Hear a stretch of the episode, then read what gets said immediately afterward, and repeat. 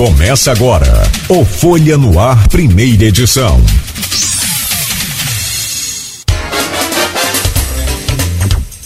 Quinta-feira, 27 de janeiro de 2022, começa agora pela Folha FM 98,3, mais um Folha no Ar ao vivo para você aqui na Folha FM com todas as informações importantes. Eu quero trazer aqui o bom dia, dizer da alegria e satisfação de poder recebê-lo aqui nesta manhã para a gente bater um papo sempre esclarecedor e importante para a gente.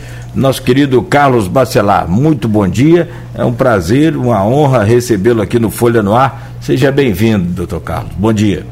Bom dia, Cláudio. Bom dia, Luiz. Aí, outra vez aqui com vocês é um prazer grande e aos nossos ouvintes e aqueles que nos acompanham também pelos canais aí da Folha. E vamos bater um papinho aí para a gente atualizar alguns dados, algumas coisas que estão durante essa terrível pandemia aí que, nos, que vai para três anos. E saudar vocês todos por um bom dia para vocês. Muito obrigado. Deixa eu trazer um bom dia também do Aloysio Abreu Barbosa. Aloysio, bom dia, seja bem-vindo a mais essa edição do Folha no Ar. Bom dia, Cláudio Nogueira. Bom dia, Carlos. Carlinho, você me chama de Luizinho, eu chamo você de Carlinho, que não consigo chamar você de Carlos. Você me chama de Luizinho, eu te chamo de Carlinhos. Bom dia. Você sabe que esse, esse é um evento, evento raro, né? São dois tricolores e um flamenguista. É, é, Carlinha, Carlinha é, é, tricolor, não é isso? É, é uma coisa rara, tricolor ser maioria com Coisa ruim, é isso aí. É, é uma coisa rara. Tem, tem Mas mais, acho que, é, raro é ter Botafoguense Vascaíno aí também agora, né? Isso aí que é mais difícil. Você sabe qual, qual o cúmulo da, da, da coincidência? Se você tricolor é um fla-flu, outro tricolor. tá certo. Vai, vai, aproveita. Vai ter agora em Brasília, né, mas vai ser sem público, então não, não vai, ter, vai ter problema. Mas é bom dia vocês dois. Obrigado. colega bom, Bolsonaro é Flamengo. Quem? Bolsonaro é Flamengo. Bolsonaro é Palmeiras, rapaz. Só no Palmeiras. Isso é igual Médici que, que era, era, era Grêmio e dizer que era Flamengo só, só para ser popular, né? Emílio Médici. É, por isso que é fogo, isso aí. É. Por, por isso todo, todo, mundo é Flamengo, né? O clube mais, mais popular. Mas bom dia a vocês dois, bom dia sobretudo você, ouvinte, pelo streaming telespectador, telespectador do Folha no Ar. Bom dia a duas categorias que sempre nos acompanham nesse início de jornada, os motoristas de aplicativo, taxistas, estão sempre conosco aí. É, muitas vezes, quando não é minha semana de programa, é de Nogueira e Arnaldo, passo na Praça Salvador, tá todo mundo sintonizado ali. Então, obrigado pela audiência. E Carlinhos, é, vamos lá, tem muita coisa para gente, a gente, pra gente falar aqui. É, estamos na, na, na, dominância da cepa Omicron, que talvez seja, segundo especialistas, a, o vírus não só da família Corona, mas de, de, de todos os vírus catalogados, o que tem transmissão mais, mais rápida, né? e ao mesmo tempo uma epidemia, pelo menos aqui no estado do Rio, uma epidemia de influenza. Como é que você vê a conjugação desse, desse, desses dois fatores? Pandemia de Covid na sua fase, na sua, é, na sua cepa mais, mais transmissível, de longe mais transmissível, embora felizmente não mais letal, com é, epidemia aqui no estado do Rio de influenza. Bom dia. Bom, bom dia, Luiz. Está dando, tá dando uma travadinha no seu vídeo aí, eu acho. Ou não, Cláudio? Seu tem. É conexão. Vê se. se é, aqui tá, tá normal. Para você, tá, tá, tá, travando qual? O de. O de, o de... Não, o de Carlinhos. O seu, o seu. Pra mim tá, tá travando o seu. Então, é. Então confere aí, é, segue aí porque agora tá tudo destravado. Vamos lá, Carlinhos. Por favor. É, é, então, pandemia da Covid com epidemia de, com epidemia de influenza. É, é, a, a, a, situação interessante isso. No final de dezembro, uh, mais influenza circulante. A gente detectava influenza, influenza, influenza A, e inclusive chegamos a detectar junto com o, o Covid a flurona, né, que foram logo no, no, meados de dezembro, pegamos dois casos de flurona, quer dizer, a pessoa tinha a influenza A e tinha a, a, o Covid, o, o coronavírus. Dois casos, e nós tivemos no dia 16 e 18, e depois mais dois no final de dezembro. São quatro e dois no início de janeiro. Seis casos de flurona. Mas aí a Omicron detonou, começou a detonar e nós temos feito hoje poucas solicitações de influenza. Acredito que essa, essa dupla florona, florona, né, ela tenha continuado a evoluir. Mas como a, a, a influenza também, todas duas são gripes, né? Tanto o, o, o Covid quanto a influenza são estados gripais se confundem. E todos dois são de níveis respiratórios altos. Então, hoje nós temos aí um volume de, de, de testes de, de Covid muito maior do que a influenza. Então, hoje não tem mais condições de, de, dizer qual, qual, é o grau de influenza, de, de positivos de influenza que estamos tendo hoje. Embora, quando se pede só influenza, a gente ainda está tendo muito positivo. Tivemos influenza A, que foi a grande maioria, e tivemos casos de influenza B também. Todas as duas trabalham mais ou menos da mesma forma, elas, elas provocam os mesmos sintomas. É, é, a Covid agora está muito grande, muito grande. Nós tivemos um percentual muito elevado aí. É, nós temos uma pesquisa, uma pesquisa em pacientes sintomáticos, é aqueles que nos procuram para fazer o teste do Covid ou PCR ou teste rápido.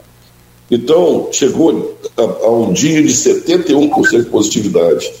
Hoje está mantendo em torno de 50,8% e ainda muito alto, muito elevado. Mas quando a gente distribui isso em, em um atendimento aleatório, quer dizer, a gente trabalha para o porto também e são pacientes que são colhidos para ver se pode embarcar, se pode voar, se pode tal isso cai um pouco, vem para 40 e poucos por cento, que é um nível muito elevado. Então, são, a gente tem uma observação, é, e isso é comunicado sistematicamente para a Secretaria de Saúde, imediatamente essas fluonas foram comunicadas, e nós temos também um canal com o SUS, com isso, com é, DataSUS, faz, há um delay de 24 48 horas, porque as positivas só tem o resultado no final da tarde, mas começa a comunicar outro dia. Ô Carlos, mas, Carlos. Oi. Por favor, re repete aí depois do, do delay, deu uma, uma picotada aqui. Você dizia que há um delay. De, há um delay de 24 horas na nossa comunicação para a Secretaria de Saúde e para o SUS. Esse delay, devido aos resultados, só ficam prontos no final da tarde, então passam a ser comunicados no outro dia. É, eu não sei como é que está o site hoje da, do Ministério da Saúde, que a estabilidade é grande, e acredito que há uma defasagem muito grande, mas muito grande nessa, nessas informações que são passadas hoje, que se não fosse é, a imprensa, com aquela sua que eles fizeram aqueles canais né, de, de, de apuração, é, nós estaríamos hoje uma, uma, perdidos assim, em termos de, de, de estatística. Está travando para mim. Vamos tentar fechar esse tá, bloco okay. aí, né? Pode ser? Sem problema. Ok. Nogueira. Oi, tá ouvindo aí, Luiz? Chegou. Tô ouvindo. Tá, tá, se, é, Tá vendo? Tá, tá, tudo ok. Se você quiser seguir aí, vamos lá. Carlinhos, você falou é, na questão da testagem, né? E tem uma matéria que você fez com a José Matias na semana passada, falando da dificuldade nos testes, é, dificuldade maior do que antes. Talvez seja uma dificuldade de testagem desde que começou a pandemia, nesses dois anos e pouco. Né, falta, de, falta, de, falta de insumos. É, antes um, um teste, o resultado saiu em 4 horas, está demorando hoje cerca de 40, 48. É, esses insumos são importados, né? Então, e parece que estão. Tão, tão, é, o Brasil está tá, tá em carência deles. Como é que está a situação real? Essa internet aí do, do carro. A situação real é o seguinte, Luiz, a, a, a alta demanda. Está ouvindo? Estou tá ouvindo. Sim. Eu acho que é melhor a gente fazer um intervalo é melhor. Vamos fazer intervalo, vou mandar ver o que está acontecendo tá. aqui e a gente volta aí, tá bom? Perfeito. Agora sim, tudo devidamente é, refeito aqui a conexão. Vamos voltar a conversar com o biólogo e diretor dos laboratórios Plínio Bacelar, Carlos Bacelar. O Luiz fazia uma pergunta muito importante, interessante, porque desde o início da, dessa, dessa pandemia, é, houve um momento de faltar seringa, momento de faltar agulha, momento de faltar máscara, momento de faltar inclusive aqueles é, é, é, neurocontroladores ali para internação, bloque, neurobloqueadores né, que tira a dor, faz o paciente ficar né, é, é, entubado para poder entubar, obrigado Luiz. E aí Agora nós estamos numa situação de falta de teste. Como é que procede isso, o, Carlos? Como é que é esse procedimento? Faltar os insumos para teste? É, isso é coisa. Hoje está terrível isso aí. Gente, nós estamos vivendo um período de grande dificuldade. Nós tínhamos em dezembro um estoque grande de testes rápidos e de, também de PCR. O PCR-RT nós estamos fazendo aqui no nosso laboratório. Estava tudo correndo normal, resultado entregue no mesmo dia dos PCR, que é aquilo que a Luiz falou. Durante ano passado todo, a gente tinha dificuldades com equipamentos para fazer o PCR local. E a gente trabalhava com laboratório de apoio. Esse laboratório de apoio tem uma demanda enorme, por ter demanda enorme, entrega o resultado em 24, 48, até 72 horas. Esse espaço, esse prazo foi diminuindo e nós, com equipamentos aqui para fazer PCR, estamos liberando no mesmo dia. E, para nossa surpresa, no dia, a partir de 10 de janeiro, não teve mais insumo para fazer PCR.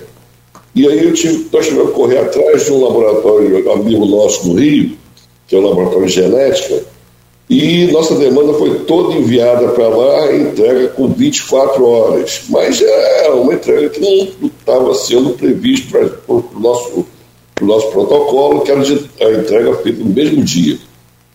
E só conseguimos retornar a importação para aqui, para o nosso, nosso, nosso laboratório de PCR, há uma semana atrás. Então hoje nós estamos abastecidos até quando? Não sei de PCR com entregas no mesmo dia, se a coleta for até 4 horas da tarde. Depois não tem como, a, gente, a plataforma nossa não, não suporta um volume tão grande como está tendo de 200 pacientes dia para fazer teste. E agora o teste rápido. O teste rápido é o maior problema, porque o teste rápido ele subiu no mercado há 15 dias atrás. Nós tínhamos também um volume grande de testes aqui e passamos a não contar mais com o teste rápido para a Covid. Para a influenza, não. Influenza, nós continuamos a fazer. Mas para a Covid, o teste rápido, nós ficamos sem teste rápido durante 10 dias. Para nossa surpresa, começaram a especulação em cima da pandemia, isso é um crime, um crime total. Começaram a nos oferecer teste por 3, 300% do valor do, do kit que a gente pagava um mercado meio estranho, que a gente tinha que pagar à vista e tinha que receber depois de pagamento, e um mercado prostituído que inacreditável isso aí, como é que a Polícia Federal teria que partir para cima disso para ver como é que estava. Chegamos a comprar aqui de uma empresa, que é empresa de credibilidade, que também tem isso, o início da, dos testes rápidos, é, nós tivemos problemas aqui sérios. A gente fazia a nossa testagem para poder validar o teste, o kit, e tinha kits que não funcionava. Não funcionava, não, o controle positivo não dava, e até a gente conseguir trabalhar com, com kits ideais de empresas idôneas, foi uma, uma grande. Tivemos um grande trabalho. Hoje não, hoje estamos trabalhando com os kits de teste rápido, são perfeitos, funcionam maravilhosamente bem, mas compramos o kit por três vezes mais dessa empresa. Isso aí foi comunicado ao PROCON, porque o PROCON veio querer saber o que, que nós tínhamos aumentado de 130 reais para 150 reais o preço do teste, e provamos que eles estavam comprando por 52 reais o, a, o teste e passamos a comprar por 91 reais. Quer dizer, é uma coisa assim surreal. Se a gente tem que pagar quase 30% de imposto de renda, imposto em cima de cada, cada resultado de exame, fora a nossa estrutura para fazer aquilo, é, mostrando aqui, não tem como, agora conseguimos voltar praticamente ao normal. Mas só temos demanda para hoje. Amanhã já não tem mais kit rápido, não tem mais teste rápido. Provavelmente estamos aguardando que chegue mais, mas acho que a gente vai ficar novamente com desabastecimento de teste rápido aqui. Basicamente, isso deixa a gente muito preocupado, porque é um mercado que a Fiocruz lançou seu teste rápido, está na Anvisa para poder ser aprovado, e me parece que está muito aquém da capacidade de produção da Fiocruz a entrega desses testes. Agora, é um alarme disparado. Por que está acontecendo isso? Por que, que a Fiocruz não está conseguindo trabalhar com seu maquinário completo, com a sua produção integral, fornecendo para o SUS e também para o particular que quiser comprar, mas preferencialmente para o SUS. Isso é o que nós temos de informação no momento. Tem uma pergunta aqui, Carlinhos, no grupo de WhatsApp, você faz parte, grupo, grupo de WhatsApp do programa e do blog Opiniões, da Cíntia Cordeiro, médica, oftalmologista, e foi uma daquelas médicas, que, é, daqueles médicos que participou lá em 2020, na chegada da pandemia, da concepção e tocou o projeto do CCC, né, Centro de Controle, é, Controle e Combate ao Coronavírus, que ficou durante muito tempo obrigada no, no, na, na Beneficência Portuguesa. Ela pergunta aqui a você, caro Carlos Bacelar, houve mudança no comportamento dessa nova onda com relação às anteriores? Sim, Cíntia. Cíntia é uma amiga nossa, competente, excelente pessoa. É, responder a sua pergunta, a, a, qual, qual é o, o, o, caráter dessa mudança, né? Quer dizer, a mudança da pandemia pelo, pela, da primeira vez, pela P1, né? Era uma, uma, uma tempestade cruel, tempestade pulmonar, era pegar o intestino, pegava pulmão, e era aquela, aquele vidro fosco, coisa que não se, tinha, não se tinha visto há muito tempo. E essa ômicro não, a ômicro está mais assim, vamos dizer, fugaz, né? Está pegando mais a parte respiratória como se fosse uma gripe muito forte. Eu não sei se seria essa a sua, a sua pergunta, é, mas a gente está vendo aí que a evolução da Ômicron está muito grande.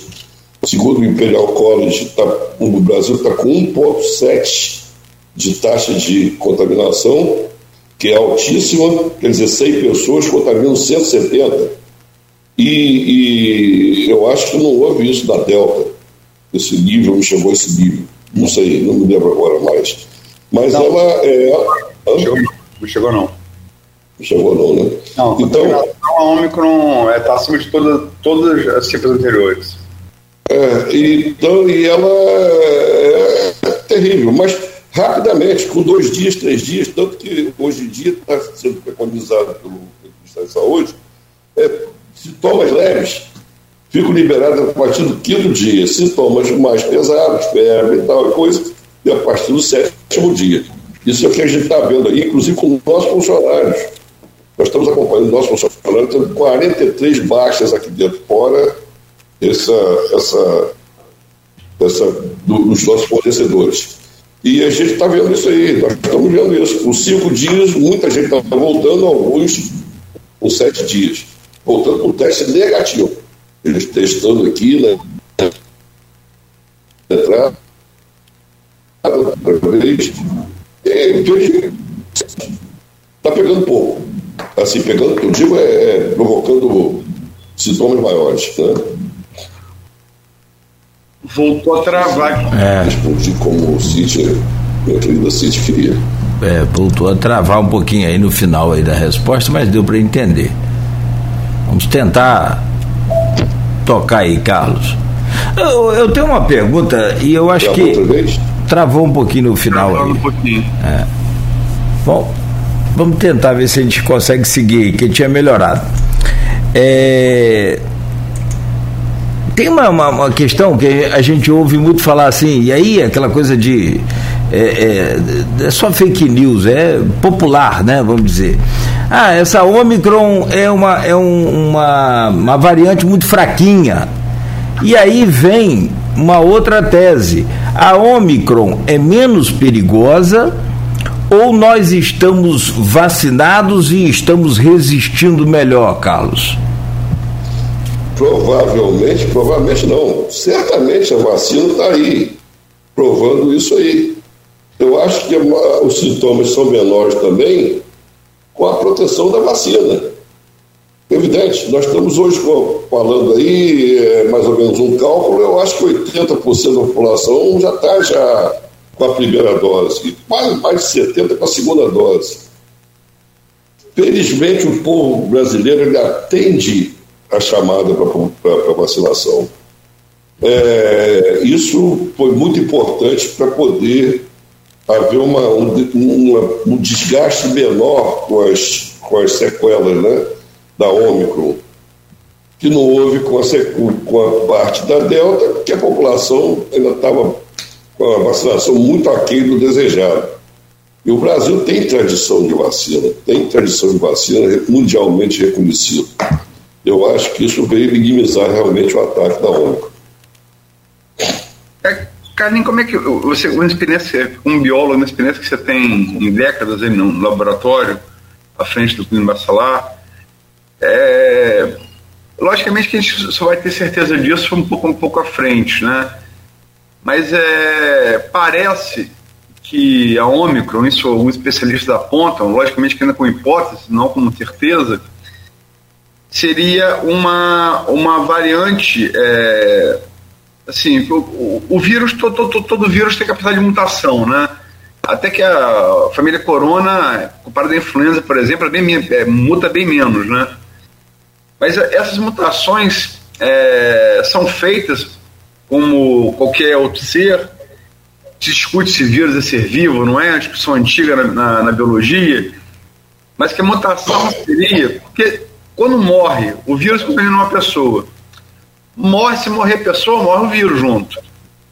Então a Ômicron é, talvez fosse uma variação do vírus para dolosamente não matar o hospedeiro, conviver com ele e, por conseguinte, prolongar a vida do vírus. Como é que você vê essa, essa tese?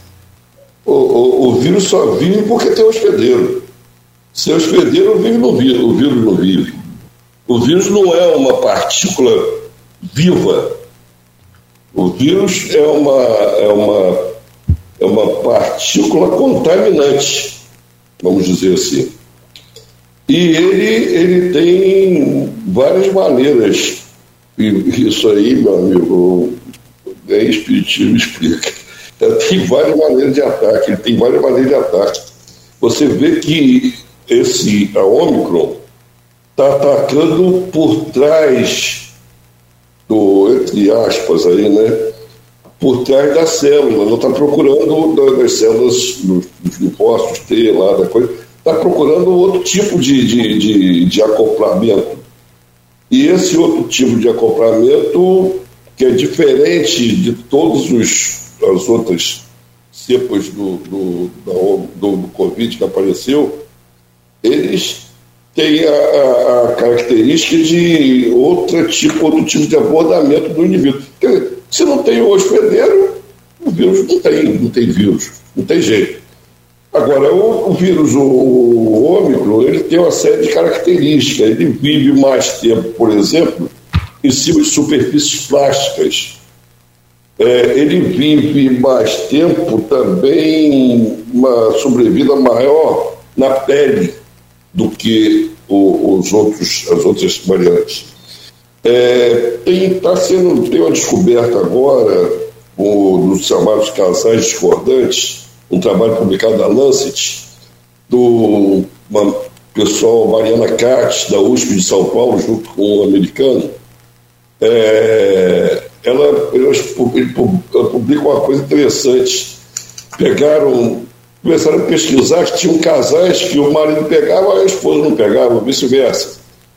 Por que, que eles se contaminavam? Um não contaminava, e começou a fazer esse estudo. E descobriram que nós temos, pegaram 85 casais que, que, acompanharam, eles conseguiram acompanhar é, para fazer os testes, e descobriram que esses 85 casais, as células NK, que são fósforos é, chamados natural killer, a, o, as células NK desses indivíduos NK3, eles eram mais resistentes ao vírus. Então, demoravam mais tempo. Podiam pegar o vírus, mas eles tinham uma resistência maior ao vírus. Como muita gente não pegou o vírus, como eu não peguei o vírus até hoje, e trabalho no ambiente de saúde. Meu filho Leonardo também trabalha no ambiente de saúde, não pegou o vírus. Nós somos vacinados, com as doses corretas, todas elas perfeitas. Mas é, provavelmente tem outros, outras variantes nossas, outras defesas que não são só os anticorpos. Né? Então nós temos essa, essa capacidade também de nos defendermos dele. Ele vem com a gente, ele quer viver com a gente, ele quer reproduzir conosco. Mas também a gente tem um jeitinho de combatê-lo, né? É por aí. É. Mas tem que, tem que respeitar. Não, não, eu, eu, tenho muito medo de falar, né, e claro, é por isso que a gente ouve as autoridades no assunto. É justamente isso. Ah, é uma, uma variantezinha fraca, então vamos para lá. Aí se reúne todo mundo, daqui a pouco está todo mundo com a variante, e aí cada um tem uma reação. Eu continuo ainda muito cauteloso com relação a isso. Né, eu acho que. Mas quem é que disse que esse anticorpo produzido pelo ômicron agora, ele vai nos proteger de uma Não é? eventual é? nova onda. Só a gente sabendo, nós temos aí é, várias epidemias, quatro epidemias severas que aconteceram. Tivemos a peste bubônica, tivemos a, a, a cólera, é, aquela gripe espanhola, tivemos a varíola, e tudo isso aí é, não foi na época documentado, a gente não tinha como documentar isso hoje, que estamos documentando dessa forma. Seria para experiências futuras já uma nova, uma nova é, um novo portfólio, um novo. É um banco de dados bom. Veja aí, para poder aproveitar disso. Né? Perfeito. Carlinhos, isso é uma, uma pesquisa essa, é, semana passada das universidades alemãs de Kent, Frankfurt, é, que explicam por que, que a Omicron seria menos letal que as mais cepas, né? É, e a explicação é porque ela é mais facilmente inibida pela resposta do interferon, que é uma proteção imunológica presente em todas as células do corpo. Você viu essa pesquisa? Não, não vi não. Mas é sabido isso, que o interferon, o interferon, ele, o vírus precisa do interferon. O interferon é uma proteína que ela, ele ajuda na ligação do vírus com, com o organismo e, e, também ajuda a combater. Se você tem um interferon, tem vários tipos de interferon, né? Um deles, ele evita esse tipo de, de, de conjugação de vírus e é, provavelmente existe essa possibilidade também. São todas as defesas nossas é, que, naturais que evitam isso. Então, temos vários tipos. Os linfócitos T hoje estão sendo muito estudados é, com relação à defesa orgânica. Né? Vamos ter avanços severos. Você vê a própria vacina, é, nunca houve isso. Em nove meses saiu uma vacina, em seis meses saiu uma nova vacina.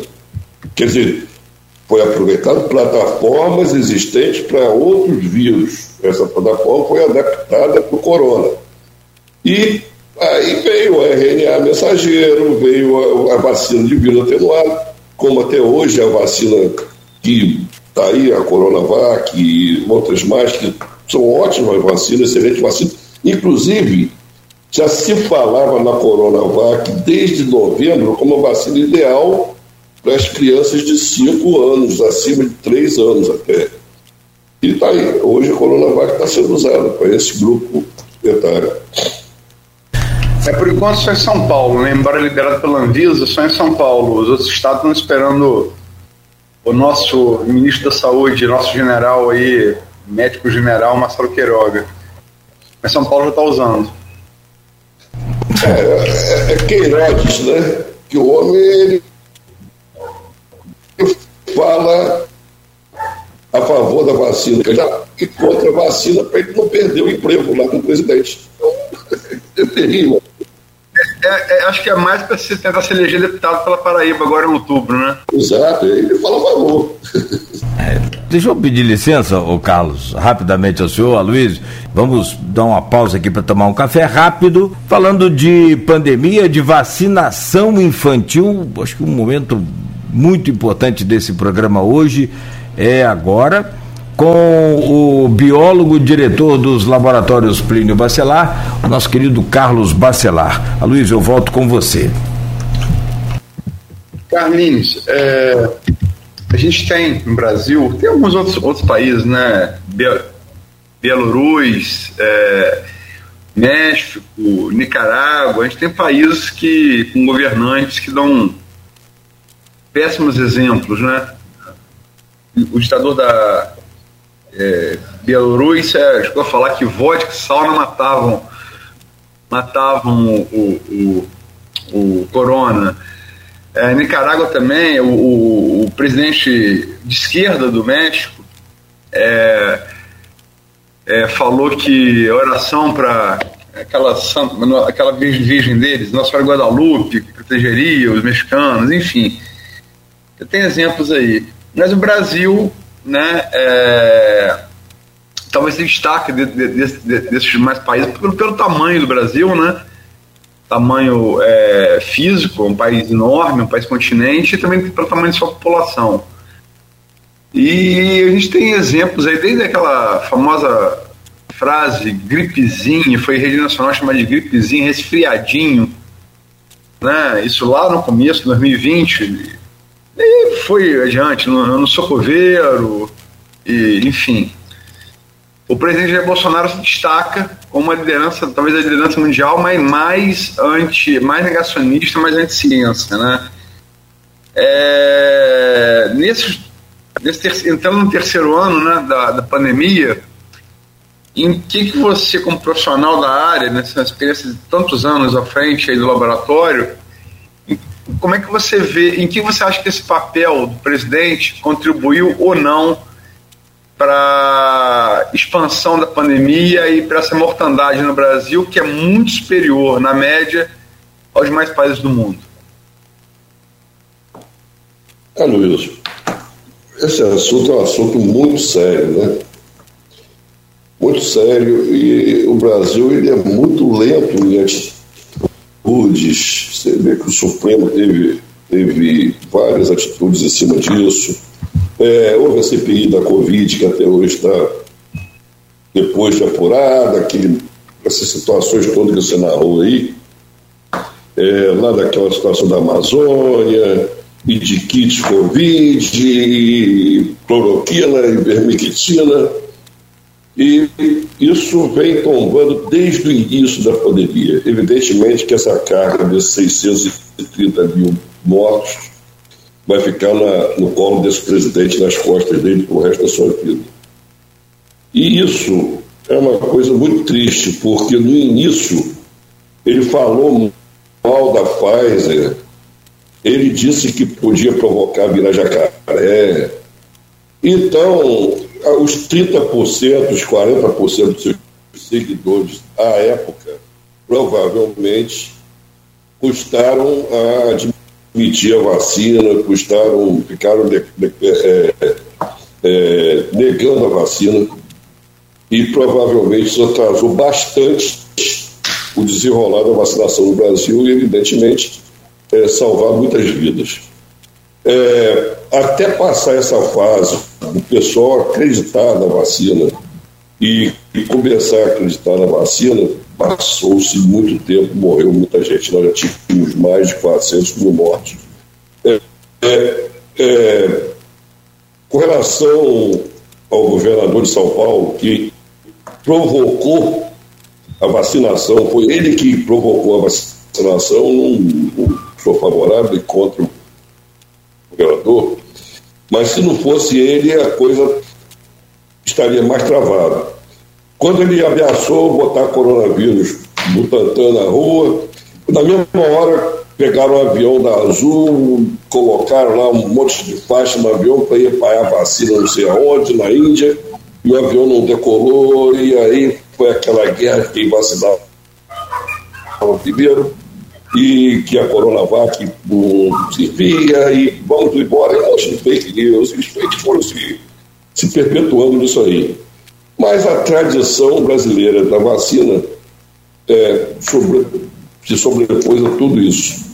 Você lembra que, na, não sei se na sua época, mas na minha época, para me matricular no colégio, todo ano, fazia parte da sua vacina. Você tinha que levar o seu cartão, sua carteirinha de vacina. Se você não tivesse com a vacinação completa, você não seria matriculado.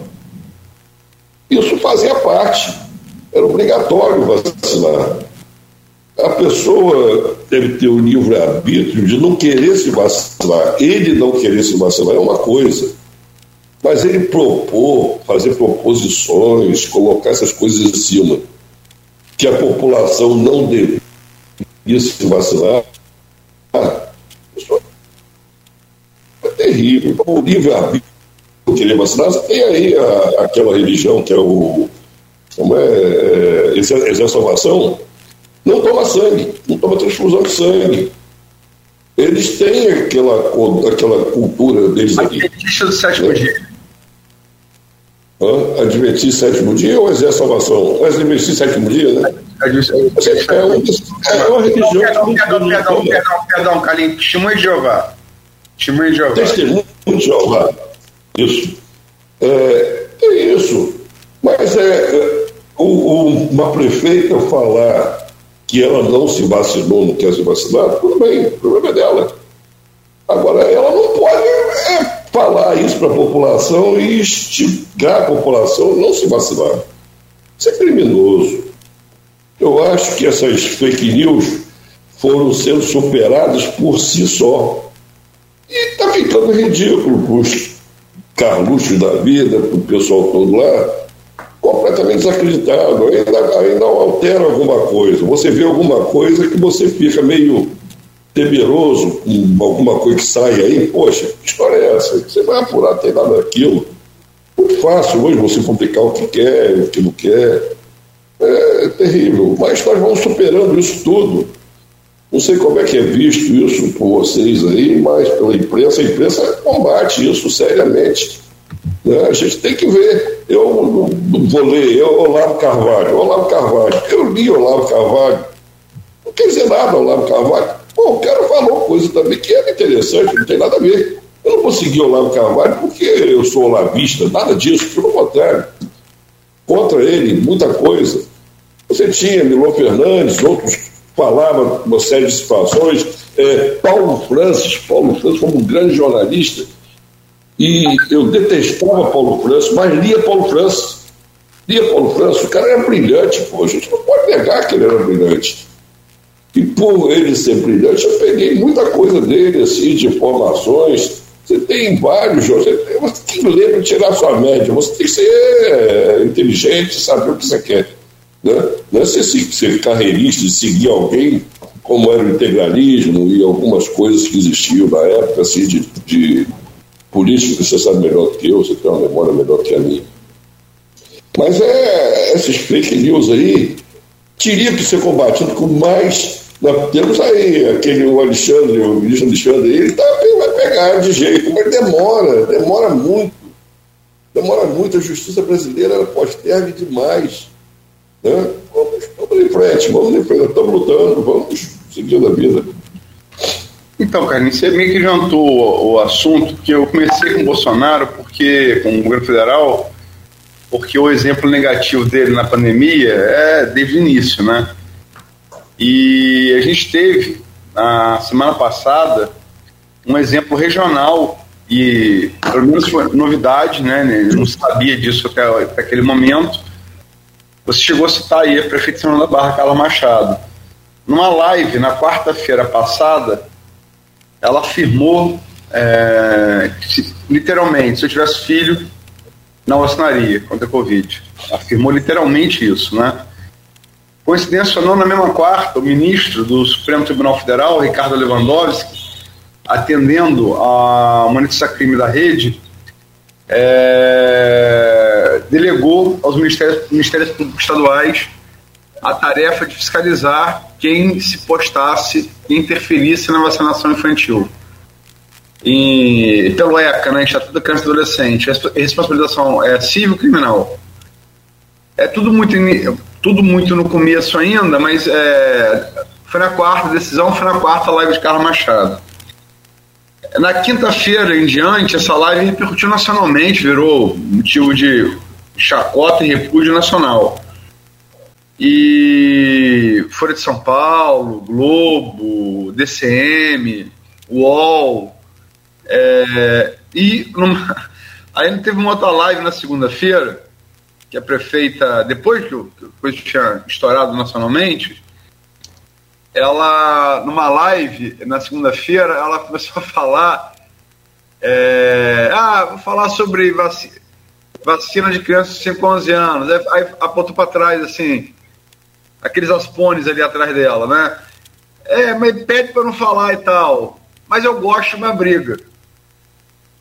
É, aí falou e a live e começou a comentar, chover comentário que já estava preparado, pelo que a gente havia falado na quarta-feira, se foi na segunda-feira última agora, nessa semana. É, começou a chover comentário é, criticando ela. E aí ela falou que gosta de uma briga, mas os assessores aparentemente se acovardaram, porque tiraram a live do ar e não deixaram, não deixaram a live na, nas redes sociais. Né? É lógico que as pessoas gravaram, né? E fizeram uma série de, de, de, de memes, tem meme de tudo quanto é tipo, a partir daquele vídeo. Né? São Joanense é um povo, né? É um povo espirituoso e criativo. Como é que você vê e é um exemplo aqui vizinho nosso. Você, como eu, é cafanense de coração. Né? É, nós somos são joanenses por afetividade. Né? Talvez até mais campistas. Como é que você vê esse, esse exemplo da prefeita?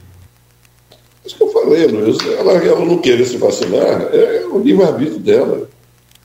Agora, falar isso, peraí. Não pode, não tem como. Não tem como a pessoa querer dar exemplo ruim isso é exemplo ruim, é exemplo mau. Olha, tá, eu, é, eu vi ontem também alguma coisa que alguns municípios estavam exigindo que, na hora da vacinação da criança, que assinasse um termo de responsabilidade. E isso, mais tarde, foi proibido, porque esse termo de responsabilidade é para ser assinado pelo, pela criança desacompanhada, que tem que levar o termo do responsável do pai é o responsável. Quem está indo com o pai não tem que assinar nada. Isso foi feito para a pessoa, quando lia aquilo, pegava ali, efeitos adversos. Pô, então vacina dá efeito adverso. Eu não vou vacinar meu filho, vou sair daqui. É tudo feito de uma certa forma é contra a vacina. É um crime, isso é criminoso. Ontem à noite foi proibido isso, fazer isso. E eles diziam que o Ministério da Saúde estava é, obrigando a se, assinar esse, esse, documento. São coisas que estão acontecendo, a Luísa, aí. A prefeita não conhece a prefeita Carvalho, que conhece a prefeita dela vez, nada contra ela, nada a favor dela, mas isso aí não pode falar uma coisa dessa. Isso é, é, é um mau exemplo, no mínimo um mau exemplo. Né? E tá aí, tanto que você falou que os assessores depois botaram o galho dentro, né, vamos dizer assim, e tiraram a coisa fora. Não, porque começou o que live é aquela coisa, né? A gente está aqui, por exemplo, qualquer um de nós aqui pode falar uma besteira e começar a chover comentário aqui na Fernando. É uma, é, nós estamos numa live aqui, né? É. E, e, é o risco da live, né? É o julgamento popular imediato. E, e ela falou esse negócio, gosta de uma briga, e começou a rir. Ela riu. E, rapaz, pegaram essa risada dela que fizeram na, o que fizeram nas redes sociais. Tem coisas muito engraçadas. Mas, enfim, é, pelo menos a gente dá risada. Mas é trágico, né? É trágico. É, é, nós somos responsáveis por aquilo que nós estamos falando aqui. Sim. Se nós, você fala aqui agora, você é responsável por isso. E vai aí, né? Se riu e a risada foi irônica, ou o que foi e tal, vai cair na rede aí, meu amigo. Caiu na rede, pronto.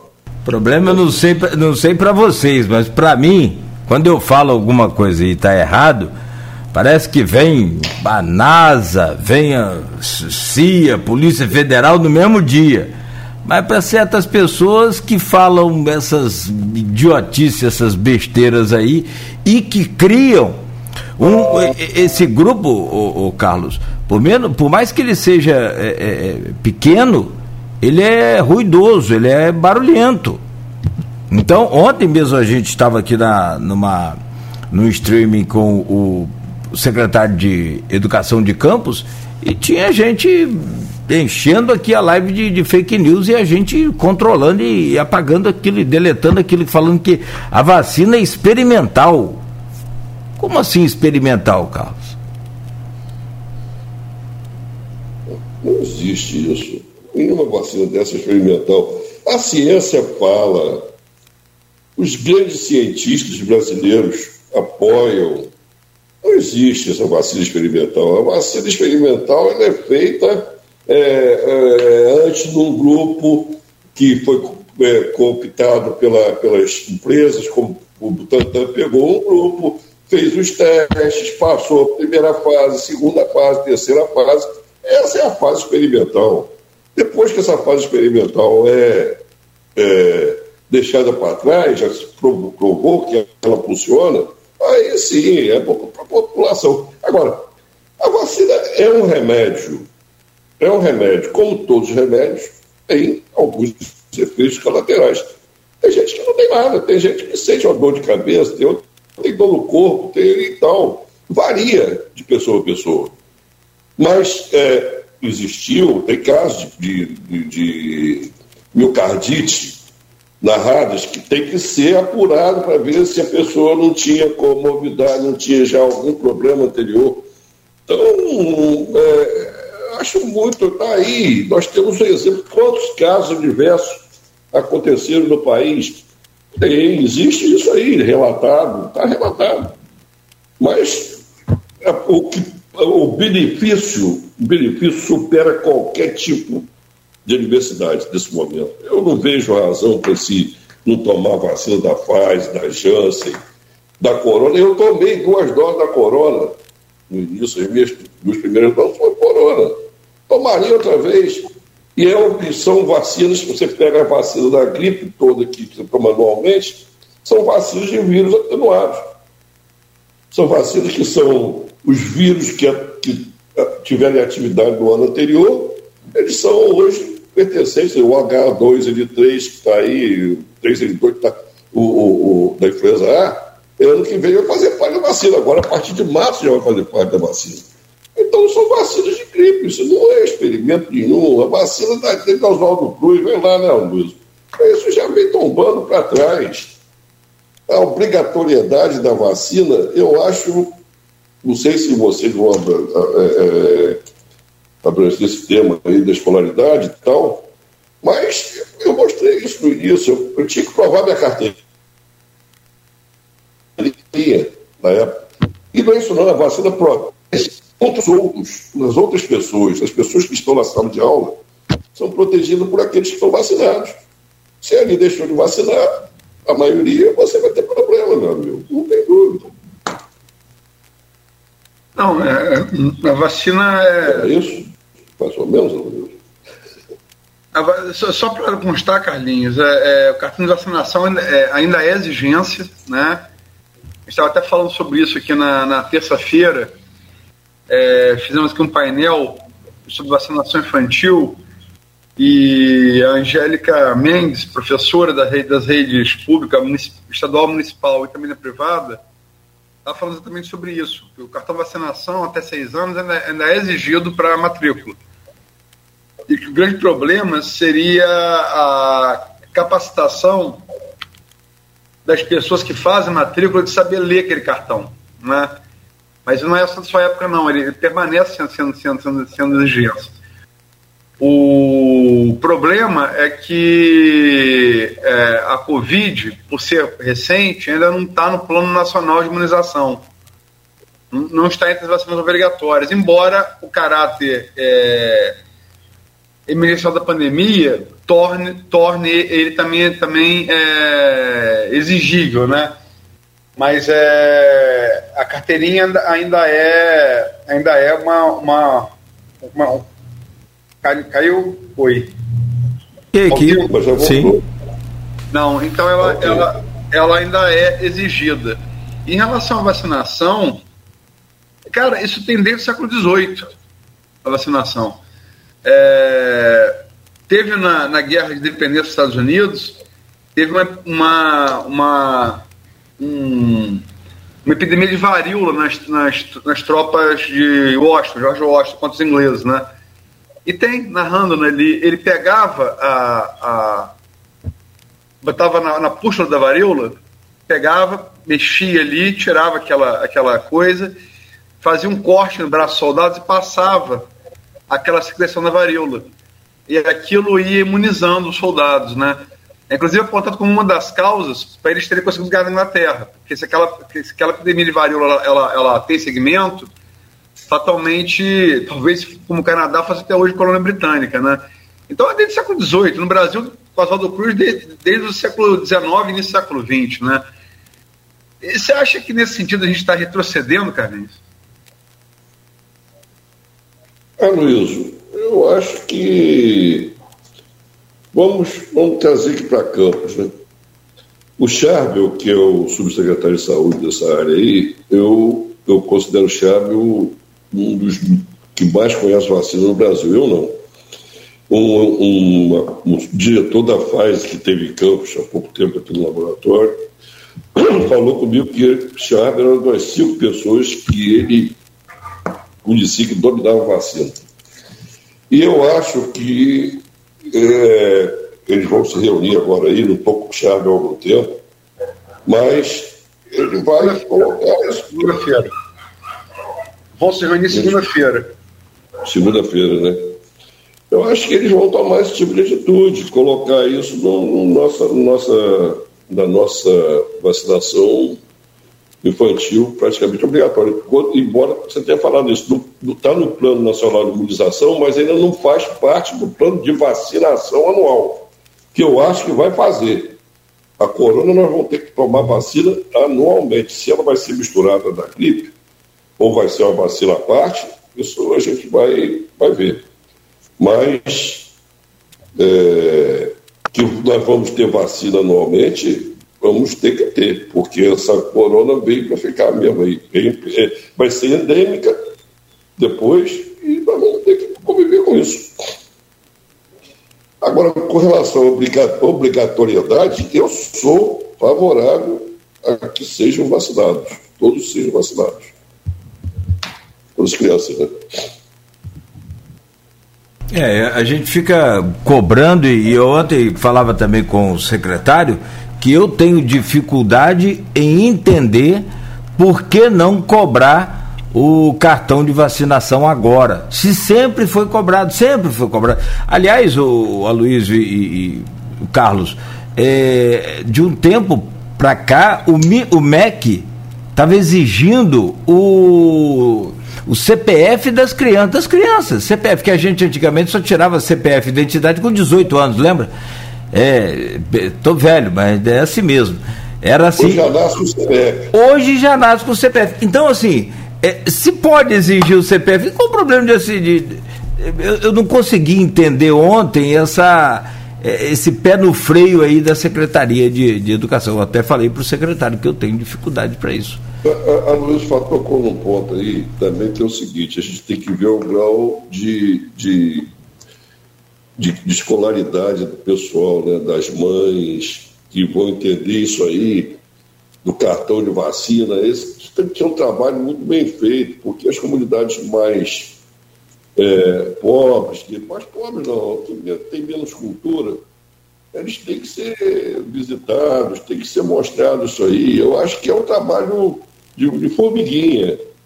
É, Campos é uma cidade que nós temos uma, uma, uma periferia é, que é, hoje em dia a Secretaria de Saúde abrange quase, praticamente todas as localidades. Então, é um trabalho de formiga, provando, mostrando a população ali, ó, vocês têm que vacinar, tem que levar para o seu filho aqui para o colégio, senão ele vai contaminar outra pessoa, vai para lá, sem estar, sem estar vacinado, vai ser contaminado. E aí, não contaminou, é despesa para a saúde. Então, tudo isso tem que ser trabalhado de uma forma que tem gente, o quadro da Secretaria de Saúde de Campos, tem gente muito boa dentro da Secretaria, muito boa. Eu acho que como deve ter o Secretaria de Educação, eu não, eu não, não, não, não trabalho diretamente com a Secretaria de Saúde, mas quando sou convocado com eles para poder fazer alguma campanha, trabalhar em alguma campanha, eu vejo que tem gente muito bem qualificada ali dentro. Eu acho que isso é fácil de fazer, demora um pouco talvez, mas tem que ser trabalhado. O trabalho de formiguinha, como eu falei aí, é só conscientizar a população de algum jeito, quando quer, né? Quando quer o político vai lá, não vai tudo quanto é lugar, passa aqui sabonete, é, água preta, não sei aonde, ele vai lá. O político vai. Se o político vai, a saúde vai, vai a população, vai o governo. Só para terminar esse bloco, estava falando de. Só não dá, só, só não dá, o, o campista é, tem muita essa coisa da, da rixa política, né? O campista, o povo campista. Isso pode se falar a décima potência para o São Joanense. Impressionante. São Joanense. É, é, é, tudo deles é assim, né? Congo e chinês, abelha e marimbondo. lá, a rixa do Fla-Flu, por exemplo, que está brincando aqui, é muito. Você tem o Flamengo de lá, o Fluminense de lá também. É tudo muito. eles são muito. E, rapaz, tava, tem, assim, depois dessas lives aí da prefeita, você deitou e rolou, né? O que tem de, que tem de vídeo, de, de meme e tal. E tem uma que é muito engraçada, que tava falando desse negócio aí de, de, é, de governante e tal. É, mas jeito, eu, falo pra gente que é tafonense de coração, pela adoção, Carlinhos. E tu vai pro portal, bebe cachaça, pega bicho, aí vai ter medo de vacina, pô. Tá de brincadeira, né? Mas é, é isso mesmo. Eu acho que, rapaz, eu sou tafonense. Eu, fui, eu, sou, eu tenho, sou tafonense de mais de 70 anos ali. É, todo ano ia para Tafona, vou para Tafona, tem casa Tafona anos e mais anos. Meus pais. Eu fui ao cassino de Tafona quando era pequeno, me lembro disso. Meu pai me levou um dia. Tinha pensão do Ivan lá, ficava lá quando não tinha carro. Fui de trem para Tafona. Eu sou velho, eu, eu, eu tenho uma carga um pouquinho de Fui de trem para Tapona, desci naquela estação da Tapona, me lembro disso. Quer dizer, é, é, é, da Barra é diferente, realmente é diferente. A Tapona é diferente, tem um clima diferente, você sabe disso, você vai lá. Agora, a Tapona tem umas coisas também interessantes. Você já viu aqueles toquinhos que estão na, na, na Vida Atlântica ali? Já a Tapona tem quase não sair? Rapaz, colocaram os toquinhos ali para proibir que o carro vá até a areia. Bota placa, bota placa, proibido passear na orla, andar na orla de, de, de a, a, na beira da praia de areia, e bota fiscalização, bota toquinho. Gastava é, por toquinho, neguinho tá apanhando toquinho, fazer churrasco, churrasqueiro. Eu ia falar isso, eu ia falar isso. Estou... Quer dizer, parece, não sei se é óbvio. É verdade, é Rapaz, tá virando, você já viu aquela molecada sentada ali, aqueles Tem amigo meu que não tem, não tem carro em casa, rapaz, toquinho, porra. Até aí. São as coisas assim interessantes, rapaz. Como é que surge o negócio? Bota toquinho ali. Aí você já viu lá, digo, o cara quer ir lá, você sabe que ele vai à praia de carro, de jipe, de capim, de porra, entendeu? Agora, inibir o sujeito de parar numa casuaria daquela que é terra, é chão de terra ali. Ali não tem, não tem é, vegetação de restinga. Cara parar o carro dele, tem um lá que parou, botou a rede lá, botou então, botou a churrasqueirazinha, estava lá no meu churrasqueirazinha dele do lado, dois toquinhos ali, o álcool ali, acabou, a vida dele. Eu tenho, eu tenho fogão a lenha lá em casa, cara. Será que não serve? Rapaz, acho que, acho que eu peguei a briga aí, não sei não. O gás no preço que tá, Carlinhos, estou Ô. calhar. É isso.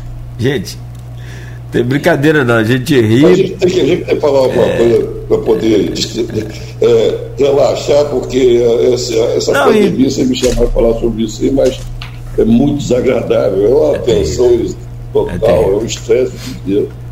Mas vamos em frente. É, não, e você vê agora as criancinhas indo vacinar, levando a foto. Rapaz, eu, eu fico imaginando a tragédia nessas famílias e, e tento colocar assim: é, a- essas famílias a- é, é, frente a frente com essas frases ditas por esses negacionistas imbecis. Desculpa esse termo, mas eu não consigo achar outro assim mais. Talvez é, é, que eu consiga falar agora. Então você vê aquela criancinha levando a foto da irmãzinha, do irmãozinho que perdeu durante a pandemia, ou do pai ou da mãe que perdeu. Teve família que foi dizimada, pai, mãe, filho. Então a gente está vivendo aí. É, o do- número de óculos é muito grande. É, muito grande muito o número de. É, é- é triste. dois Triste. anos, praticamente. É, agora, outra coisa também. A criança, quem é, qual a criança que não tem medo de agulha? Toda criança tem medo de agulha. Então você tem que fazer alguma, alguma coisa, dar a ela um certificado de super-homem porque tomou a vacina, de super não sei o que lá, de coragem. E a sai dali alegre, mostra aquele certificado, pô, doeu, doeu, depois da próxima já não vai doer mais. É vacina, a agulha bota medo, bota medo é adulto. Rapaz, eu tenho medo até hoje, é isso aí. Então, Bom, são oito. Ah, pois não, cara. Toda campanha bem feita. Ou seja, eu não vejo, agora eu vi uma campanha pelo esse, essa, esse conglomerado de imprensa aí que houve, falando da vacina. O governo não publicou nada de vacina, nada de vacina na televisão, nada de vacina nos rádios. Vamos vacinar. Entendeu? Tinha um carro de som, parece, num lugar agora aí lá, que foi proibido lá também, chamando para não pode vacinar, não sei onde. A gente viu uma loucura aí, rapaz. É doideira. Só para. Carlinhos citou aí o, o consórcio de imprensa. Notícia agora das. São 8h22 agora, notícia da, foi publicada pelo Globo, que está em outros sites também, às 8h02. Esse consórcio de imprensa, dados levantados por ele, consórcio nacional, é, já são sete cidades fluminenses, sete municípios fluminenses, que não tem mais vaga para UTI para pacientes de Covid. Barra do Piraí, Rio Bonito, Teresópolis, Maricá, Saquarema, Bom, Jesus, Bom Jardim e Miracema. E tem outras duas cidades é, perto de atingir a capacidade máxima. Itaboraí, com 95% dos leitos de Covid, UTI de Covid ocupados, e Bom Jesus do Bapuana, nossa vizinha aqui do Noroeste, com 92% dos leitos de UTI para Covid ocupados. Então, a situação, mesmo a Omicron sendo, sendo é, é, menos letal, dado o, o, o grau maior de, de, de, de, expansão dela, de infecção dela, já são, já são é, aí sete municípios fluminenses com leitos de UTI para Covid ocupados e dois perto, perto disso. Então a situação é preocupante, né? Isso foi agora, notícia do estado das 8 e 2. Aloysio, seria interessante que a gente soubesse quantos desses que estão na UTI que foram vacinados.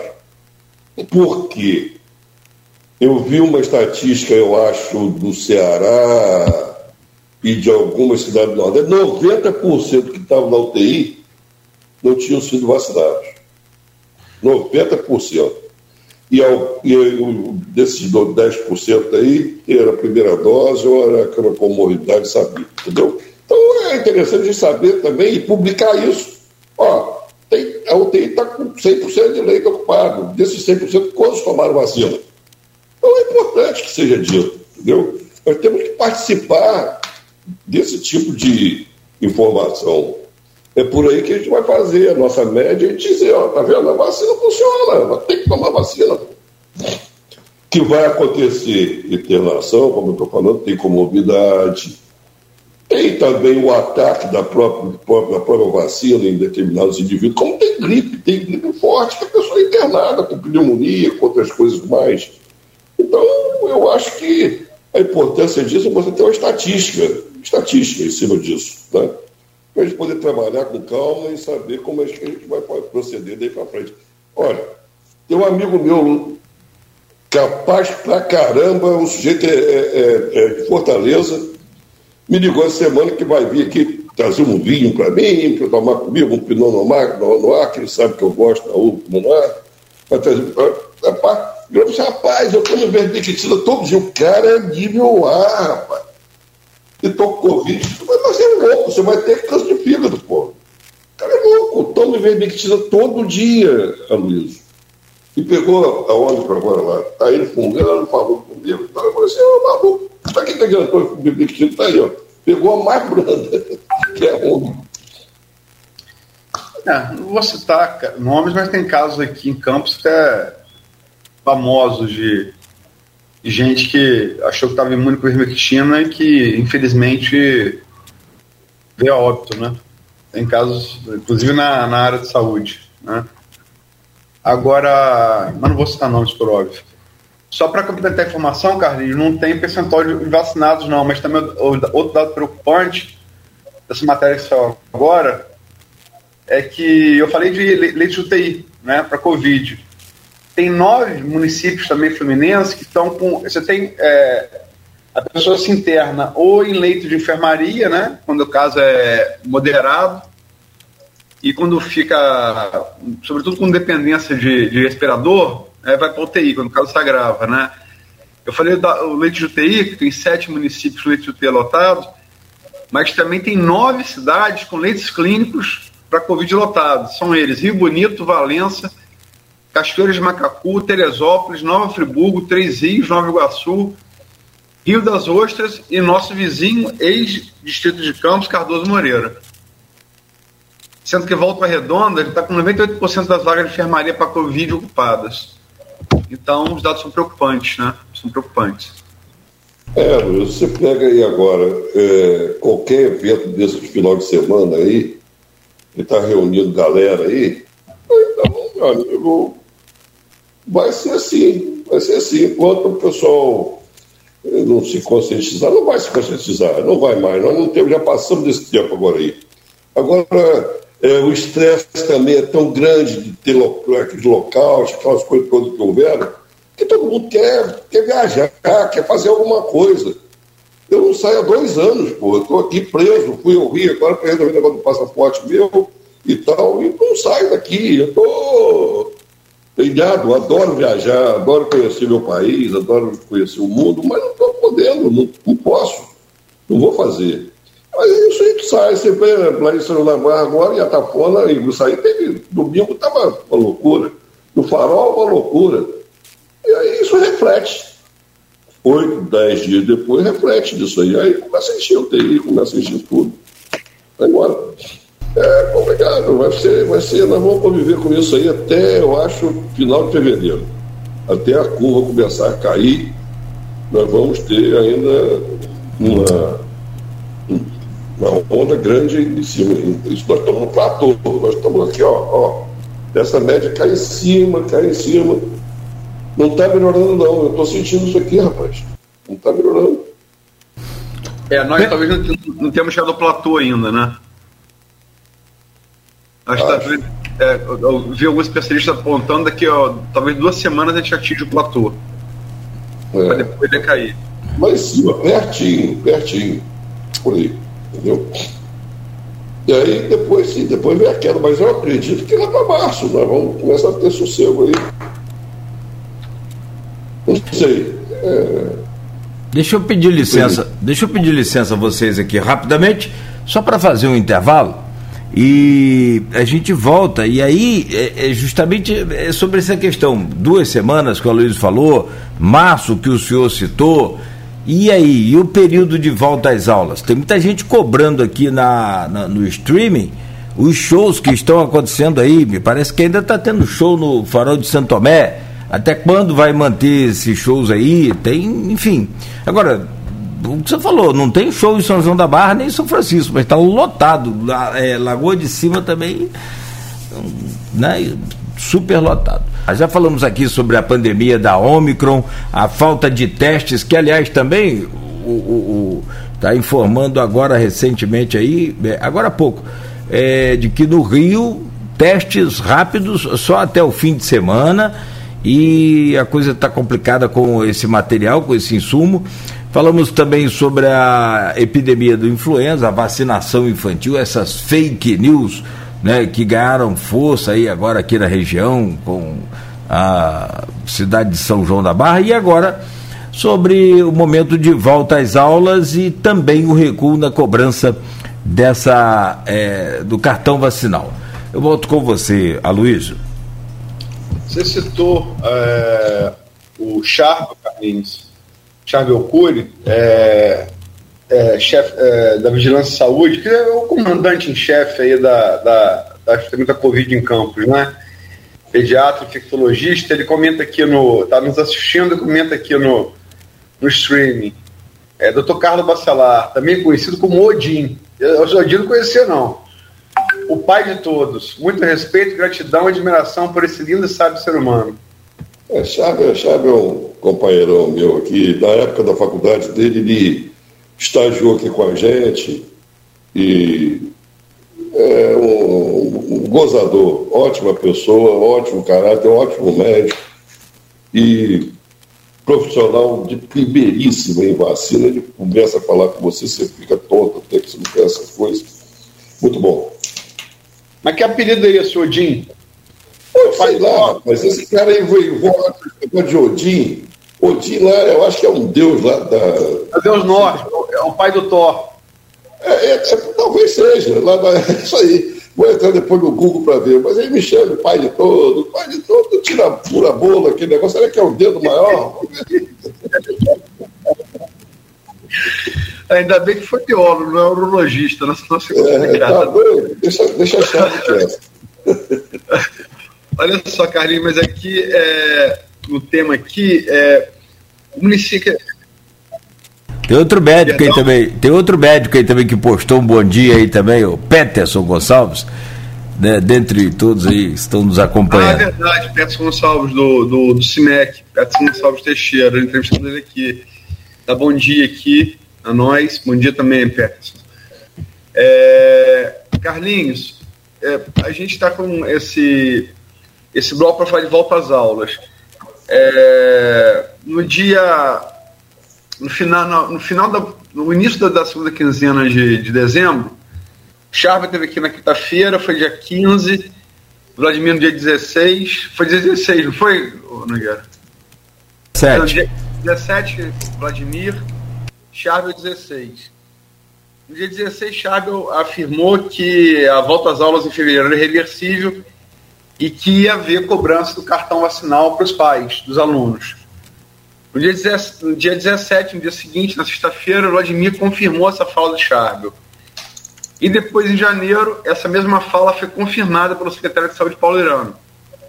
Né? Volta às aulas em fevereiro com cobrança do cartão vacinal. E é, na segunda-feira dessa semana, o município é, anunciou a data da volta às aulas, 7 de fevereiro.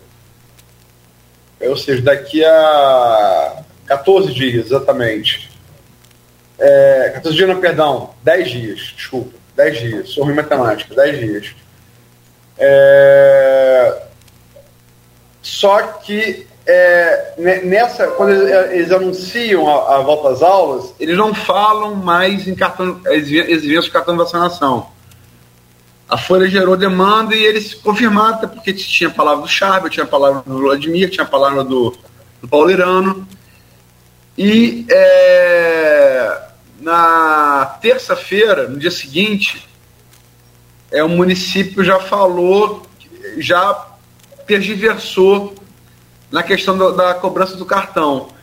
E ontem, em entrevista aqui, o secretário de Saúde, é, Saúde não, perdão, de Educação, Marcelo Férez, falou que talvez não seja cobrado.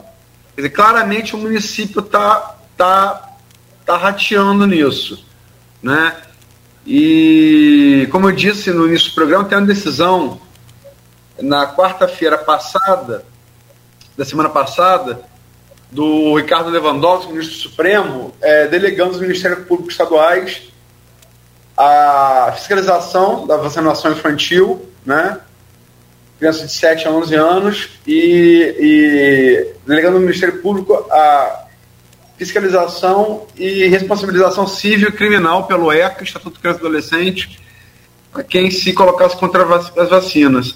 Mas como é que você vê esse passo atrás do governo, esse aparente passo atrás do governo Vladimir? Você acha positivo ou negativo? E o que, que você acha que motivou esse passo atrás? O, o Luiz e Cláudio, é, o passo atrás está sendo dado há muito tempo pelos governantes. Você vê com carnaval. Ia ver carnaval, depois o prefeito do Rio disse que haveria o carnaval, depois é, só o desfile de escola de samba, depois tem desfile de escola de samba. Quer dizer, com a evolução da Ômicron, está sendo mudado toda a conduta. Que foi dito antes não está valendo agora. Eu não sei o que está ocorrendo com. Vai ter uma reunião que você falou agora, segunda-feira, né? Provavelmente vão ter novas, novas orientações. É, não sei se vai dia 7 de fevereiro, essa data aí, startada para começar as aulas, se até lá a pandemia, como nós falamos, você falou, vai atingir um platô mais. O platô dela não chegou aí no momento, e eles vão ter que recuar. Esse recuo aí é um recuo que eu vejo como um recuo é, normal de você tentar evitar que haja uma contaminação maior das crianças em sala de aula, que seria mais prudente atrasar um mês não, não. ou alguns dias. Desculpa, Carlinhos, desculpa, desculpa, desculpa. Só para esclarecer o ouvinte e a você, talvez eu não tenha me feito entender, fui discursivo demais na pergunta. É, o recuo não há recuo na data do dia 7 ainda não. Seu recuo não existe. O recuo que existe é na exigência do cartão de vacinação das crianças para frequentar as aulas. Não há nenhum recuo anunciado, nem sequer pensado, pelo menos não pensado em voz alta, sobre o início da volta às aulas no dia 7, não. Não há esse recuo. O recuo que existe. Não sei se é, o recuo não há ainda. Não, eu sei. Mas o recuo que existe. Recuo fato, da, da, da, no ar ainda vai poder, vai ter reunião. Não, Agora, com relação ao cartão. Perfeito, mas o recuo é em relação ao cartão. É no cartão. Não. Não, eu, eu, eu, discordo. Eu acho que o cartão tem que ser obrigatório, do meu ponto de vista. Eu acho que tem que ser obrigatório, tem, tem que tornar obrigatório aquilo que já é obrigatório. A apresentação do cartão, quando era obrigatório a gente fazer isso anteriormente, isso tem que ser visto como normal, pô. É aquilo que eu falei, tem que conscientizar a população que é necessária a apresentação do cartão vacinal. Porque o cartão vacinal protege o filho dela dentro da sala de aula, protege a, as outras crianças também que estão dentro da sala de aula. Então isso é natural, que todo mundo esteja vacinado. Eu queria que meus filhos, meus netos, tivesse dentro da sala de aula, todos estivessem vacinados. Então, eu acho que isso é mais do que natural. Exigir o cartão vacinal. Não sei por que essa orientação está sendo mudada. Mas, no meu ponto de vista, o recuo, como o Lewandowski falou, se o Ministério Público obriga que se vacine, qual o problema de apresentar o cartão? Vacinou, está com o cartão, mostra o cartão. Não vejo nenhum empecilho nisso. Acho que não, não é razão para recuar disso, mas Eu não sei qual é a razão deles de falarem isso aí, mas, a meu ver, seria necessária a aprovação do cartão de vacina. Perfeitamente. Com relação ao recuo do início das aulas, que eu falei de 7 de setembro, 7 de fevereiro, é, eu não sei se pode ser mudado de ideia. Não, não, não vamos mais não, porque a coisa piorou. Vamos botar para frente. Isso aí é, é, um evento que pode ocorrer na reunião com a 27, no da segunda-feira, desculpa. Mas a apresentação do cartão vacinal não há razão para recuo disso. Não sei como é que vai ser esse papo como jornalista, mas eu, como, como participante da ciência ali, acho que é natural que seja apresentado o cartão. Acho que seja obrigatório. Se o próprio Ministério Público vai ter que obrigar a vacinar, e o município obriga a vacinação, é uma coisa inerente à outra. Está aqui o cartão seu, está vacinado. Não, não, não, só para deixar claro, não, não, há decisão do Supremo, é, não, há, não há obrigação da vacinação para vacina nenhuma. Não, essa obrigação não existe. Né? É, o que existe é sanções a quem não se vacinou.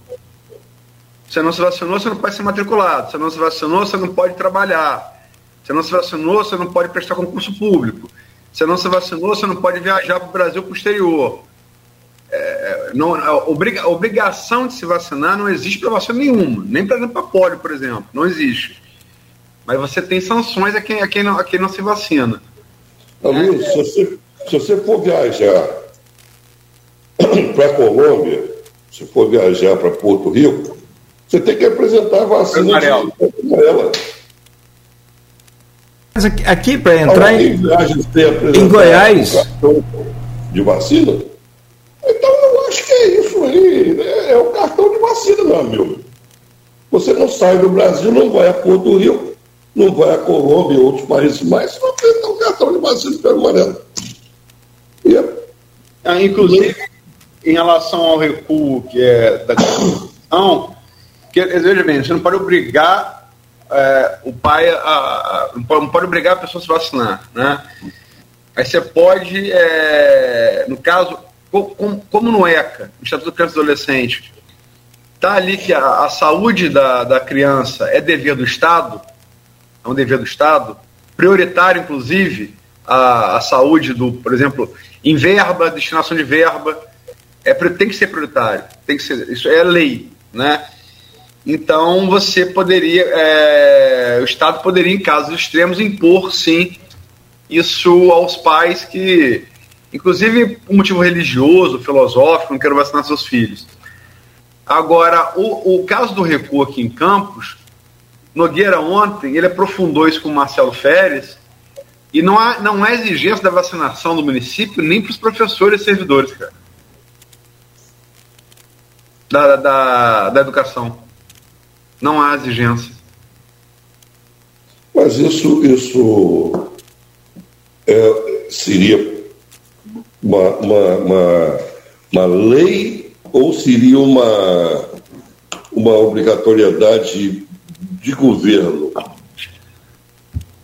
Como é que funciona isso? Não alguém, há... alguém no Primo Bacelar trabalha se não tivesse vacinado? Não, mas aqui eu posso impor isso. É, na, na, no Grupo Folha também não. O, o, o, poder público, ele não pode obrigar ninguém a se vacinar, mas ele pode, ele é. pode fazer, para proteger a saúde das crianças, com que um servidor da educação que não tenha se vacinado, que ele não possa ter contato com outras pessoas, né? Eu acho. E isso não é feito. Segundo o Marcelo Férez disse aqui ontem. No estado é feito, hein? No estado é cobrado a vacinação dos profissionais. Dos profissionais. Eu, eu acho que tem que ser, Luiz. Eu acho, meu, meu ponto de vista, que tem que ser mostrado, tem que ser feito o cartão. Tem que mostrar o cartão de vacinação, tem que mostrar o cartão de vacinação do professor. Senão não, não funciona, meu amigo. Tem que ser, a meu ver, tem que ser obrigatório. Pronto. Doutor Nélio falou aqui, doutor Nélio falou aqui, desculpa, Carlos, nesse programa também, recentemente, de que camarada que não quer se vacinar, tudo bem. Escolha uma ilha deserta e vai viver lá naquela ilha. Isso aí. É, é, é, o livre-arbítrio de a pessoa não querer se vacinar. Então, se ele não se vacinou contra a febre amarela, ele também não vai à Colômbia. Acabou. Entendeu? Ele não, eu não vou à Colômbia nunca, porque eu não vacino, não quero vacinar. Exemplo. Então, se ele não quer vacinar o filho dele, ele tem. Aí é uma situação diferente. Ele, ele, ele é o responsável pelo filho, então ele não quer que o filho se vacine. Como ele não quer se vacinar, se eu tiver, também não vai, mas não vai poder levar o filho no colégio. Ele não vai poder ser professor, né? se ele for professor, não vai poder atuar como professor. Vai morar na ilha lá, onde pode vacinar, onde pode se vacinar, onde vai. Eu acho que esse é o caminho. Tem, tem que apresentar, Luiz, o cartão de vacinação para todos, professor, aluno, funcionários. Ora, você está numa sala que você tem gente que não está vacinado, a maioria não está vacinada, ou a maioria está vacinada e alguém não está vacinado, por quê? Se você vacinar, está pegando o Ômicron. Rapaz, é, é, o Nogueira falou, é, eu, só, eu só não desejo que esse pessoal anti-vacina é, botar, pegar todo mundo, fazer uma tarrafada e jogar nele de Marajó porque eu quero nos búfalos, porque a vontade é grande. Vou matar os búfalos. Não vou ficar sem búfalo. O, o, o, tem até confirmação aqui, tem o Emil Baracate, está colocando aqui na internet, que no Porto também todos têm que estar vacinados. É, Perfeitamente. É uma questão de consciência, é uma questão lógica, né? Simples. É, teve um caso de um ex-amigo meu, eu perdi, preferi até perder a amizade. Ele não se vacinou, mas passou numa prova seletiva da SEDAI Agora, tem seis meses isso. E para ingressar na SEDAI tinha que estar tá com a, pelo menos a primeira vacina. Senão, amigo, o cara está desempregado há três anos. Nunca vi ninguém tomar uma vacina tão rápido na minha vida. Nunca vi. Que, que, que, então, então, então o, o, não teve vontade, não, é necessidade. E o medo da vacina, então, acabou ali? Você alcança que não tem nenhum fundamento. Rapaz, é, você viu aquele caso de Quebec, Carlinhos? Qual? Quebec, lá, é, o, a maconha é permitida, né? Ah, bom, lá cerveja e maconha. Tá... Ele maconha só com cartão de vacinação, quadruplicou quadruplicou o número de vacinação. É, quer dizer, se, se, você oferece alguma coisa, a pessoa se vacina. Né? Pode ficar chapado, mas tem que ter o cartão de vacinação. É, aí pronto. Eu querer pegar o cartão e rolar o baseado e fumar, mas tem que ter o cartão. É isso mesmo. Mas é. Obrigado. Obrigado. Tem aqui vários comentários aqui. A Anginha Andrade, nossa querida amiga tafonense da Gema também, campista e tafonense para adoção, dizendo que Odin é o deus da sabedoria. Aí tem é, o Nogueira falou, Emil Baracagazi, para, tra para trabalhar no porto exigir a carteira de vacinação. Como funciona nas empresas dele? Carlinhos respondeu que nas empresas dele ele exige vacinação, como também no Grupo Folha. É... Carla Maia, pois é, mas depois, se ela exigência do Sindicato de Educação, não trabalhar presencial por causa da, por causa da pandemia. Aí Emil Baracagazzi complementa que deveria ser exigido por todos os empresários, pois assim as pessoas se vacinariam. Concordo com você. Mas são muito... Né? É. Eu acho que isso é unanimidade, né, Luiz? Entre aqueles que raciocinam né, com lógica. Meu ponto de vista é esse. Ó, rapidamente pesquisando aqui, o próprio ministro da, da Saúde, aí, o Queiroga, chegou a admitir num discurso dele que oito em cada dez internados com Covid no Brasil não se vacinaram. Oito em cada dez. Mas o, o próprio é, é, Dr. Chabel falou aqui nesse programa que 95% dos não, não internados, mas 95% dos casos agora da Omicron são sobre aqueles que não se vacinaram também. Então, tá vendo? no, as provas é estão. Isso que vale mostrar o poder da vacina. É, aí tem números. É. E com relação a vacinar, todos devem ser vacinados. Todos devem ser vacinados. E é, esse, é essa a regra geral. Aí já tem gente que fala que ao invés de ter pessoa com spray e álcool em gel na porta dos shoppings, bares, restaurantes, era para ter uma pessoa cobrando o cartão de vacinação. Acho que poderia ter os dois. O spray, o álcool, né? O, medi... álcool, gel, máscara. Medindo a temperatura e cobrando o cartão. É isso aí. Ó, lisoforme aqui dentro, entendeu? É, álcool, máscara, tudo, tudo. É. Aqui eu tô sozinho, mas saindo daqui com tudo isso aí. Exatamente. Bom, são 8h58, Aloysio. Deixar a gente conversa com o Carlinho aqui até meio-dia, né? Não, Mas... não posso não. tá, tá, tá, desfalcado aí do Pedrinho, mas eu. É, já estamos já contigo mesmo. Opa! Vamos trabalhar, vamos não fala não. Mas. Trabalhando de home office, tá? tá é, é, de home office, exato, exato. Mas de, de toda forma, da minha parte aqui, gostaria de continuar conversando, mas a gente tem que também encerrar. Se o Luiz quiser, fique à vontade, é claro. É, agradeço muito, o, o, Carlos, a presença do senhor aqui, mesmo que virtual. Não tive o, o, privilégio que da outra vez que o senhor veio foi na época ainda anterior à pandemia. Né? Então foi presencial, estava aqui. O, era, era o tricolor, Marco Antônio. Era o Marco Antônio. Mas a hora eu, eu vou ter esse privilégio também de ter, de, se Deus quiser, em breve, né, o estúdio sendo é, é, tudo retomado aqui com. Aí sim, sem pandemia, sem nada disso, a gente vai receber os amigos aqui com prazer, sempre como recebemos. Mas de qualquer forma, é um, é um prazer. Deixa eu dar para você ver aqui, Claudinho. Manda, mostra aí. Ô, oh, que beleza. Guarda a minha aí, por favor. Eu tô vendo? Viu? Aham. Uhum. Linda. É claro, perfeita. Quase que eu vim com a camisa tricolor hoje, mas ela tava. Não achei, tava escuro lá de manhã, não achei. Foi melhor. Ai, ai. Senão eu ia tomar um cartão amarelo aqui. Então aqui, um grande abraço, saúde, se cuide, amigo. Cuide aí também de toda a família e cuide de nós, porque o senhor é diretor aí do, do, maior laboratório do estado do Rio de Janeiro, do interior dessa região toda, aqui seguramente o maior e mais importante laboratório aí, que a gente sabe confia. Aliás, o que teve de depoimento aqui falando que confia, confia, sei e conhece, é, né, não nos surpreende, não nos surpreende. Um grande abraço, muito obrigado, um bom dia senhor.